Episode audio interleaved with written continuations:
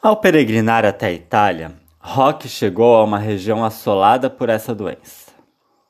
Mas com ele acontecia algo estranho. Ele não tinha medo de se contagiar, ajudava a cuidar dos doentes e a enterrar os mortos.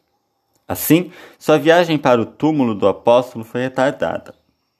Chegando a Aquapendente, junto à cordilheira dos Apeninos, Rock soube que o hospital da cidade estava cheio de doentes com peste.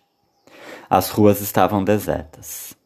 Ninguém se arriscava a sair de casa.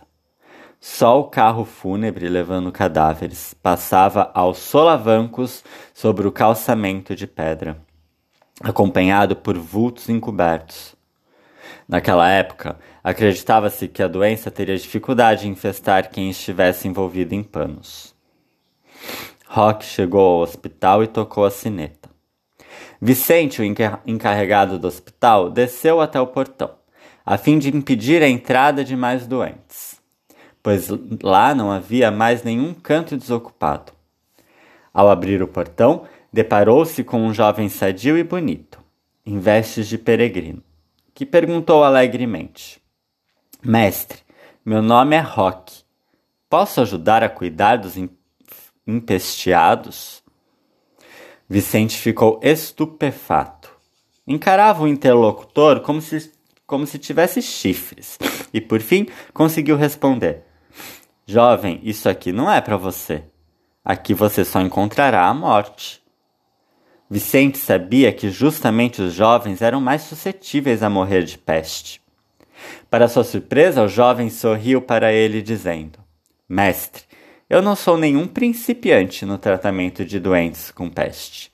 Deixe-me entrar em nome de Jesus. Você logo verá. Vicente lhe deu passagem.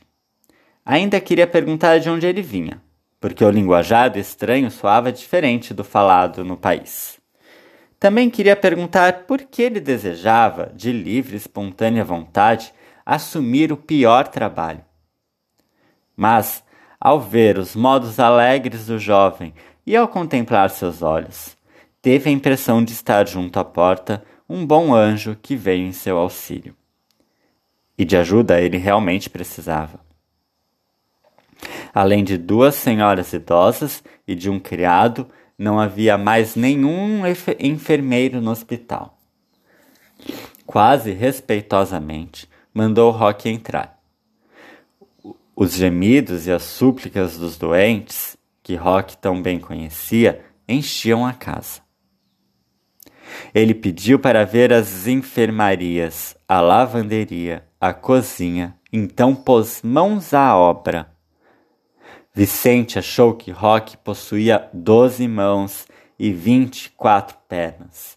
Subia e descia escadas, corria para lá e para cá, trazia comida, chá de ervas curativas, lavava feridas, até mesmo os bubões da peste, buscava água, espantava moscas, defumava na brasa raízes de ervas. Porém, quando anoitecia, ia silenciosamente de um doente a outro, impunha suas mãos em forma de cruz na testa, depois no peito, e deixava fluir as palavras de suas orações para os doentes. O que Vicente não acreditava ser possível é que poucos dias depois, alguns já podiam ser dispensados como curados, e outros doentes eram admitidos no hospital. Naturalmente, em pouco tempo se espalhou a fama do jovem milagroso. Vicente continuava insistindo em saber de quem ele descendia, de que linhagem, se ainda tinha paz e onde eles moravam. Mas Rock sorria em silêncio e fazia com a mão um sinal para cima, indicando que eles estavam no céu. Não queria dar a conhecer sua descendência nobre. Desejava ser para todos simplesmente o irmão Rock.